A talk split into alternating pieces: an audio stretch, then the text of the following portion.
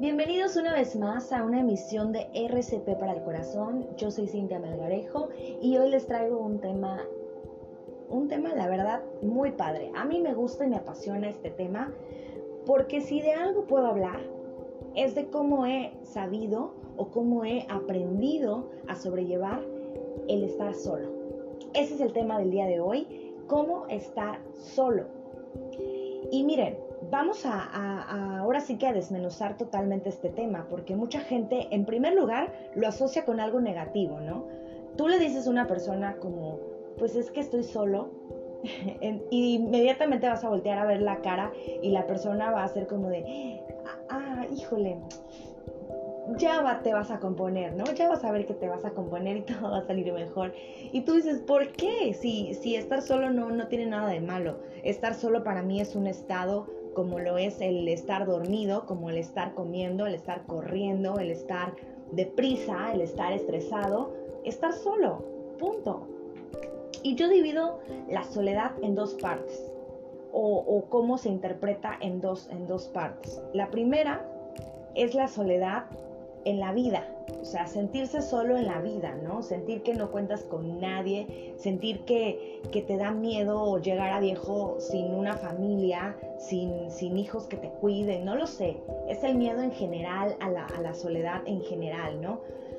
Mm, y la otra parte sería como el miedo a estar solo, pero en, lapsos. Es decir, quedarme una mañana solo o sola conmigo eh, no sé, pasar el resto de la tarde sola, despertarme un domingo y estar sola, sentirme sola. No sé si, si me explico, como que uno es a largo plazo y el otro es, eh, pues, digamos que a corto plazo o de manera inmediata. A ver, hoy no vamos a hablar tanto del miedo en, general a, estar solo, ¿no? En la vida. ¿Qué pasa si no tengo familia? ¿Qué pasa si me voy a vivir a otro país y no veo a mi familia? ¿Qué pasa si me separo de los amigos que tenía? No, no, no. O sea, hoy vamos a hablar del momento en que te sientes solo. De ese momento en el que te despiertas y estás solo o sola. O de ese momento en el que un domingo no lo quieres pasar porque pues te sientes solo y, no. O, la gente que no va sola a una fiesta o la gente que no va solo al cine. Miren, a lo mejor sí podría ser como el estar solo en la vida, pero es otro tipo de soledad. Ojalá logre explicarme esta parte. Bueno, vamos a entrar en materia. Este tema va dedicado para toda la gente que ha tenido este sentimiento de, sentirse solo o de, o más bien, no quiere tener ese sentimiento de estar solo. Y fíjense que he platicado con tres, tres personas esta semana y por eso surge este tema. Porque no saben lo común que es que una persona se sienta sola y lo común que es que no lo va a decir. O sea, de 10 personas, estoy segura que 8 no les gusta estar solas o solos, pero de esas ocho lo van a decir probablemente dos y las demás no lo van a decir hasta que otra persona del círculo se abra y diga, no, pues es que a mí también me da miedo estar sola, a mí también me ha costado trabajo. ¿Cómo me di cuenta? Sin hacerlo experimento social, en una plática fue así. Eh, recuerdo que estábamos unos amigos y bueno, comentaron como, pues es que a mí no me gusta estar solo, ¿no? Alguien comentó. Ah, en, los tres casos son hombres, en los tres casos son hombres, qué curioso. Entonces alguien comentó y, dijo, pues es que no me gusta estar solo. Y yo le dije, pero ¿por qué? O sea, ¿qué es, ¿qué es a lo que le tienes miedo? Porque pueden ser muchos factores, ¿no? Y obviamente ya me desmenuzó a qué le tenía miedo y me dijo, no me gusta, no me gusta esa sensación de estar solo. Esa fue la primera persona. Y la segunda persona, lo mismo. A ver, déjenme me acuerdo bien, la segunda persona dijo, ok, la segunda persona no lo dijo tan abiertamente, pero me percaté de que no le gustaba estar solo o sola. Bueno, solo, ya dije que son hombres. Y probablemente escuché el audio. No le gustaba estar solo, entonces buscaba actividades durante todo el día con diversas personas a fin de no estar solo. Y yo le decía, es que tienes que pasar tiempo contigo. Y me decía, pero ¿para qué? Si tengo amigos, si tengo familia. Sí, pero a veces es importante pasar tiempo contigo. Y recuerdo que él me cuestionaba como de, ¿pero para qué? Bueno, ¿Por qué les hago este paréntesis de estas dos personas? La tercera no me acuerdo, siendo honesta no me acuerdo, pero fueron tres personas que yo dije, ya, tengo que hacer este tema, porque probablemente mucha gente me va a escuchar y probablemente mucha gente se va a identificar con este tema y le ha pasado o le está pasando o le va a pasar, ¿no? Yo me identifiqué totalmente con ese tema, pero ¿saben qué? Me costó mucho trabajo entender o más bien aceptar que no me gustaba estar sola. Ok, ¿cómo me di cuenta? Recuerdo que tenía, a ver, no sé, fue hace como, ¿qué será? Como cinco años más o menos. Eh, yo me despertaba todas las mañanas y tenía como una angustia en el pecho, como, como si algo me faltara, como intranquilidad, como ganas de salir corriendo, como, como desesperación, una sensación, híjole, bien fea que no la podía explicar porque no sabía de qué se originaba. Vamos a desmenuzar, ojalá me esté escuchando algún psicólogo, porque de verdad que eso tiene una connotación terapéutica por ahí, ¿no? Entonces, yo me percato que me daba miedo, o sea, más, todavía no, no lo identificaba como miedo. Me percato de que algo me angustiaba por la mañana. Y se me detonaba cuando las personas con las que convivía se iban. Es decir, unas se iban a la escuela, otras se iban al trabajo, a lo mejor yo entraba más tarde o era un fin de semana y todos tenían actividades de fin de semana y yo no. Yo mucho tiempo trabajé en fin de semana también, o sea, estaban en alguna empresa donde trabajaba los fines de semana, pero después dejé de trabajar fines de semana y para mí era como la muerte. Era como mamá, ¿puedo ir contigo? Este, hermano, ¿a dónde vas? Comemos juntos. Y, recuerdo que le hablaba a mi mejor amiga, le hablaba a quien fuera y le decía, oye, ¿qué vas a hacer? Inmediatamente. Y, hacía plan con esa persona y me di, ¿cómo me di cuenta? Ahí les va, ¿eh?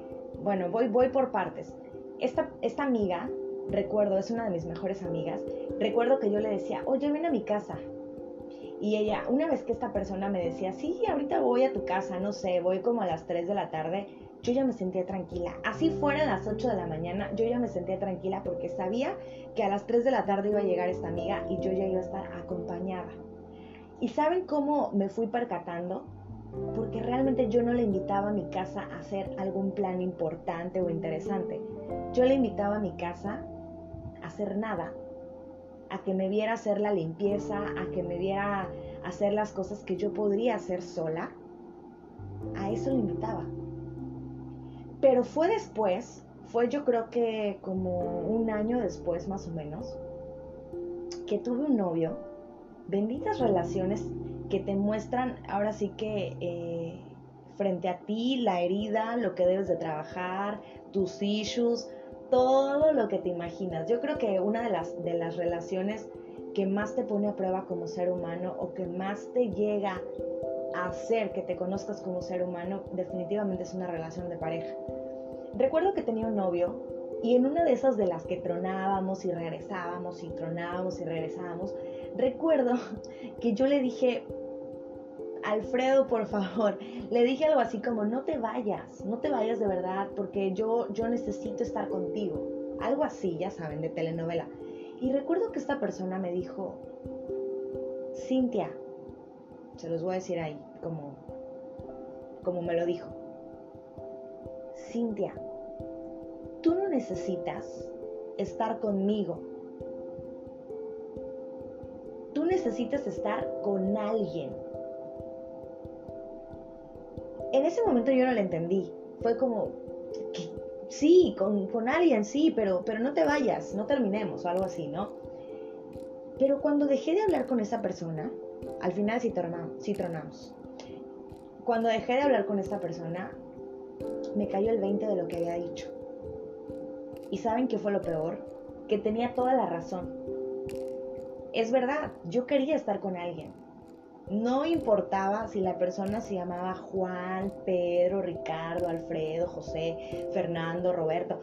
No importaba, porque yo lo que quería era estar con alguien y sentirme acompañada. ¿Ya? Esa fue mi primera, bueno, mi, más bien mi segunda o tercera señal, pero esta fue de donde a mí me cayó el 20 y yo dije, este güey tiene razón. Yo lo que quiero es que haya alguien aquí. ¿Para qué? No sé, pero que haya alguien. Bueno, pasaron los días, obviamente como ya dije, tronamos. Y de repente empezaba, no sé, a salir con alguien y me sentía como que súper bien, ¿no? Todo marchaba perfectamente, pero de repente esa persona me aplicaba el ghosting. Ya saben que se desaparece o deja de contestar o ya ves así como desinterés de, de su parte. Y, había una parte en mí como que se rompía o como que empezaba a angustiarse de nueva cuenta. Apenas dejaba de contestarme, no sé, al, al siguiente día ya era como, ¡Ah! ¿qué habrá pasado? ¿No? Y yo, ahora que lo veo desde otra perspectiva, que lo veo ya trabajada, ya eh, sanada, ya en terapia, ya muchas cosas, me doy cuenta de que obviamente dimensionaba esa, ese desinterés, que es válido, lo dimensionaba a la décima potencia, ¿no? Entonces, bueno, ya percatándome de esta sensación, un día, platicando con una tía, yo le comento y, le digo, ¿sabes qué, tía? Eh, fíjate que por las mañanas me agarra una angustia tremenda y no sé qué hacer y, me cuesta trabajo continuar el resto del día porque me desespero. No la entiendo, no sé de qué viene, no, no, la, no la reconozco. Y recuerdo que esta tía muy amorosamente me dijo, hija, pídele a Dios, creo que esto ya lo conté, pero me dijo, pídele a Dios que te ayude a permanecer el día tranquilo, que te dé esa paz que tu corazón necesita. Mi tía, y bueno, como mucha gente sabe, gran parte de mi familia es, es religiosa y, devota. Entonces, para mí en ese momento fue como un, ay tía, o sea, todo lo quiere solucionar con ese tema, ¿no? Siendo honesta, así lo pensé. Pero ¿saben qué? Lo empecé a hacer. En las mañanas cuando despertaba y me empezaba a sentir angustiada, hacía como que este mantra o decreto, oración, lo que le quieran decir, y decía, por favor, ayúdame a estar tranquila, ayúdame a llenar ese, espacio en mi corazón, esa parte que siento que le falta y que me ha llevado a llenar con, con cualquier cosa, sin ofender. Y saben qué? Pasaron obviamente muchos años para que yo un día me levantara y dijera, ¡Eh! hace mucho tiempo que no, que no tengo esta sensación. Y miren que después de, todo, o sea, de ese momento, se fueron muchas otras personas también. Y no lo sentí tan catastrófico como yo creo que lo hubiera sentido años atrás. Sin embargo, hubo otro momento revelador. Les digo, benditas relaciones. Años después, tuve otro novio y recuerdo que la cosa ya estaba muy mal. O sea, ya, ya, ya habíamos decidido, yo creo que ambos, en, cada quien en su mente, como esta parte de, pues ya vamos a terminar. Y recuerdo que lo que más me preocupaba de tronar esa relación no era no volver a verlo, no era que yo lo quería con el alma, era la, la interrogante que me, me, ahora sí que me, me, me rodeaba en la cabeza era, ¿qué voy a hacer el sábado? ¿Qué voy a hacer el sábado? O sea, yo ya no voy a trabajar eh, fines de semana, yo tengo un horario de lunes a viernes, los sábados siempre desayunábamos juntos con su familia y nos las pasábamos todo el día jugando Pictionary o no sé. ¿Y ahora qué carajos voy a hacer los sábados? No obstante, vean hasta dónde llegué. Recuerdo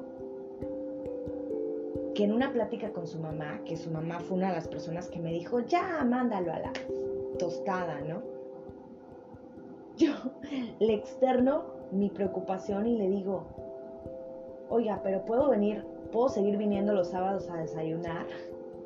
En ese, o sea, ahora me da risa, pero en ese momento realmente lo estaba diciendo de verdad. La señora toda amable me dijo, claro que sí, hija, puedes venir cuando quieras. Obviamente ya por dignidad nunca más volví a ir, ¿no? Pero realmente era una de mis preocupaciones.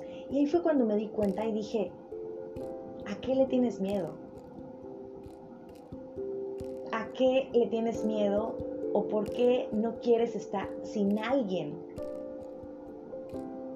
Porque es como sin alguien al aire, no es como sin una persona en específico. No sé si me explico. Obviamente tronamos también, para variar.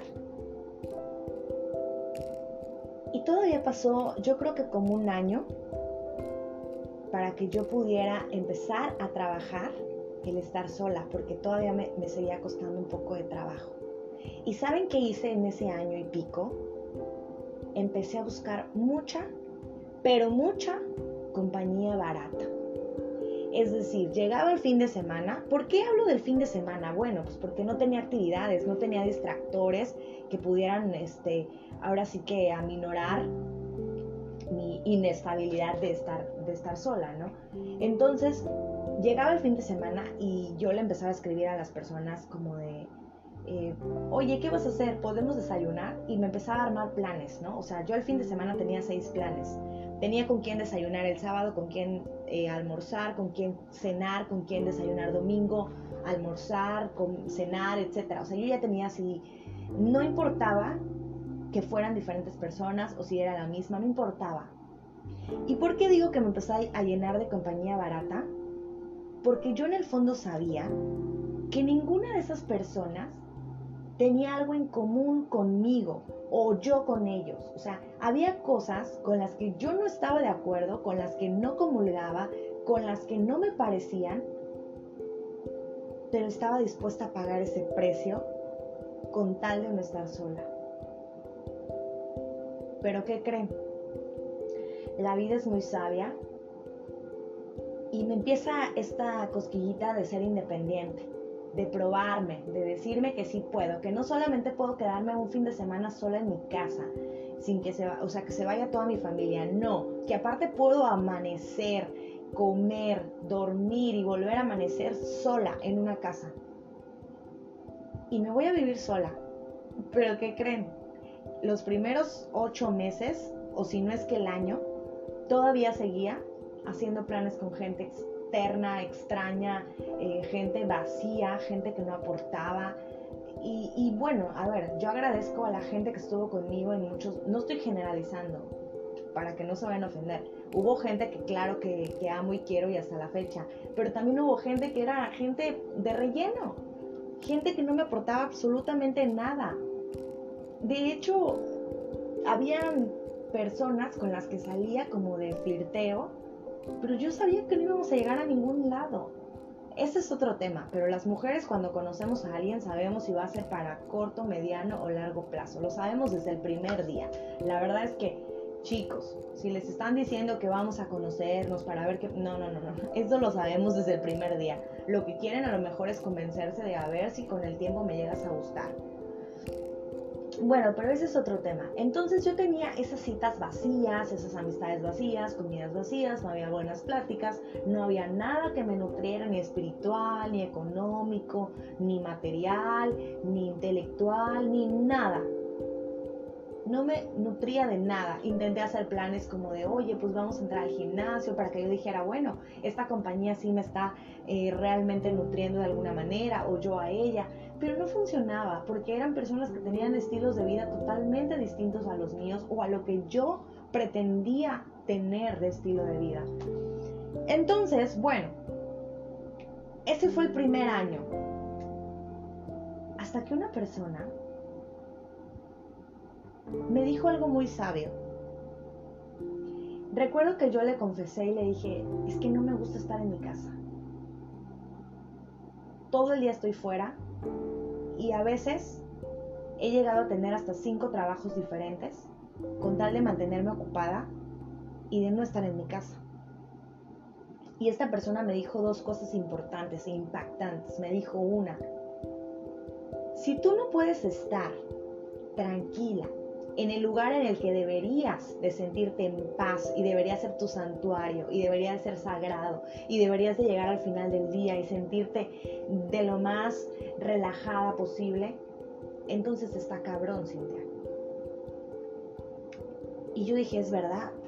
¿Por qué yo no me siento así en mi casa, no? ¿Por qué ni siquiera es un hogar mi casa? O sea, es inhabitable. No tenía ni siquiera sillas, no tenía mesa. Eh, a ver, y no es, no es una cuestión material, es una cuestión de que mi casa no la estaba adaptando para estar ahí más de, ¿qué les gusta? Más de ocho horas, que eran las que dormía, y ya. No había comprado una televisión porque era como un vacío estar viendo la televisión sola, aparte que no estoy en contra de la televisión, ¿eh? pero es otro tema. La segunda cosa que me dijo esta persona fue, es que el problema no es el lugar, el problema es el ruido que traes en la cabeza. Cuando, es, cuando esta persona me dice estas cosas, definitivamente me termina de caer el 20 y ahí es cuando empieza el verdadero proceso.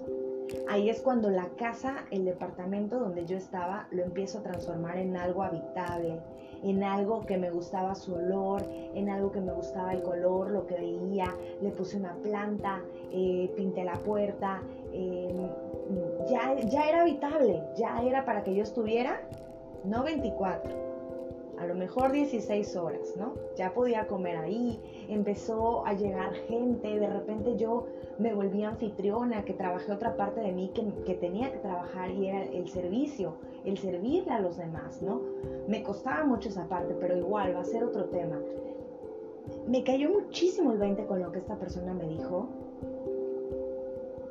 y decidí volverlo hogar y decidí trabajar en estar yo. ¿Y saben qué es lo que descubrí? No es que no me gustara estar en el lugar sola. Tenía razón. El ruido no estaba en el lugar, estaba en mi cabeza. No quería, ¿qué creen?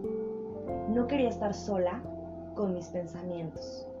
No quería estar sola con todo lo que mi mente tenía que decirme y yo no poder, eh, pues no calmarla, pero responderle o confrontarlo. Era muy fuerte lo que me tenía que decir mi cabeza pero solamente lo descubrí estando sola. ¿Y saben qué?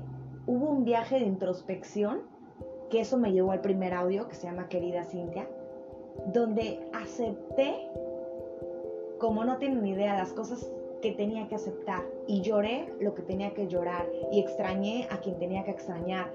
Pero no solamente me quedé ahí, a ver, lloré y pedí perdón, extrañé y le escribí a las personas que extrañaba y organicé comidas y me volví más frecuente con, con, mis amigos y seleccioné la gente que podía entrar a mi recinto sagrado y la gente que no necesitaba en mi vida y que no iba a ser más de relleno. Porque una vez que tú aprendes a estar solo, es como si cruzaras la línea. Ya no necesitas a nadie más.